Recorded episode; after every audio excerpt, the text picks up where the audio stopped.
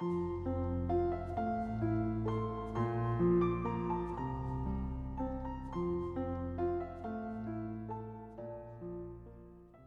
位听友，大家好，我是明哲。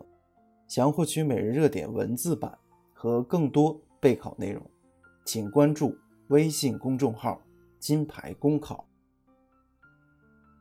今天的热点来自光明网的文章：大眼睛女孩当选团省委副书记，留下哪些扶贫启示？这两天，曾因一组“我要读书”的照片。而被外界熟知的大眼睛女孩苏明娟，再次走进公共视野。据报道，今年三十四岁的她于十二月当选为安徽团省委副书记。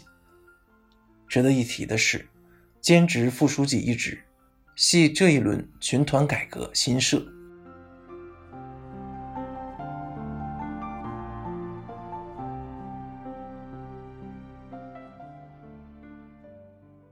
从被记者拍下著名的大眼睛照片，成为希望工程最有名的代言人，到考入工商银行安徽省分行，再到成为团省委副书记，苏明娟的命运顺着山沟里飞出金凤凰的轨迹，画出了一条优美的上行线。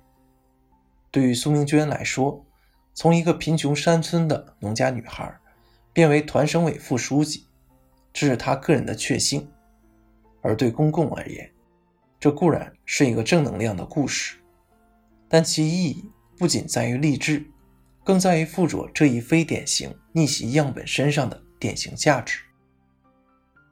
那双大眼睛改变了希望工程，它让希望工程变得更人格化，让其扶贫济弱形象更加深入人心，也改变了苏明娟自身的命运，因为那双动人的眼睛。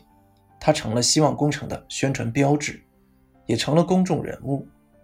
其角色符号跟希望工程的深度捆绑，让他既获得了多方关注帮扶，踏上了人生的阳光大道，杨他成了那个年代的标志性人物。每隔段时间就会被盘点聚焦，我们自然该为其寄语而祝福，但也要看到其经历。未必具有普适性。制度化的公共救助或精准化扶贫，不是将救济帮扶的希望寄托于一双大眼睛上，而是人人应扶尽扶，应帮尽帮。苏明娟的故事虽然是个例，但也并非不可复制。她为社会带来了很多普遍性启示。首先，苏明娟的逆袭。固然跟那双大眼睛聚拢的爱心资源紧密相关，但也离不开其接受过高等教育，绕不开知识改变命运的路径依赖。若是外界受之的只是鱼，那他的命运可能仍会改善，但却很难靠知识去自力供养。信而希望工程等受之的是鱼，为他获取知识提供了屏障，进而给予其。知识改变命运的机会。其次，苏明娟在获得帮扶、考上大学、参加工作之后，也没忘记以爱心回馈爱心。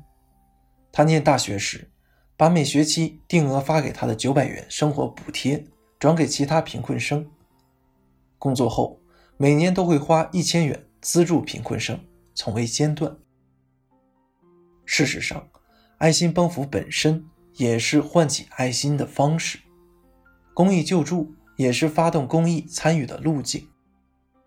很多时候，爱心也会有涟漪效应，会在受助者变成捐助者的链条中延展下去。苏明娟的所作所为就验证了这点，这给当下的公共救助和精准扶贫等留下了不少启示。扶贫。不单是给钱这么简单，扶贫要解决的不只是眼前之困，还要培育受助者长期脱贫的能力。所以，教育扶贫尤其重要。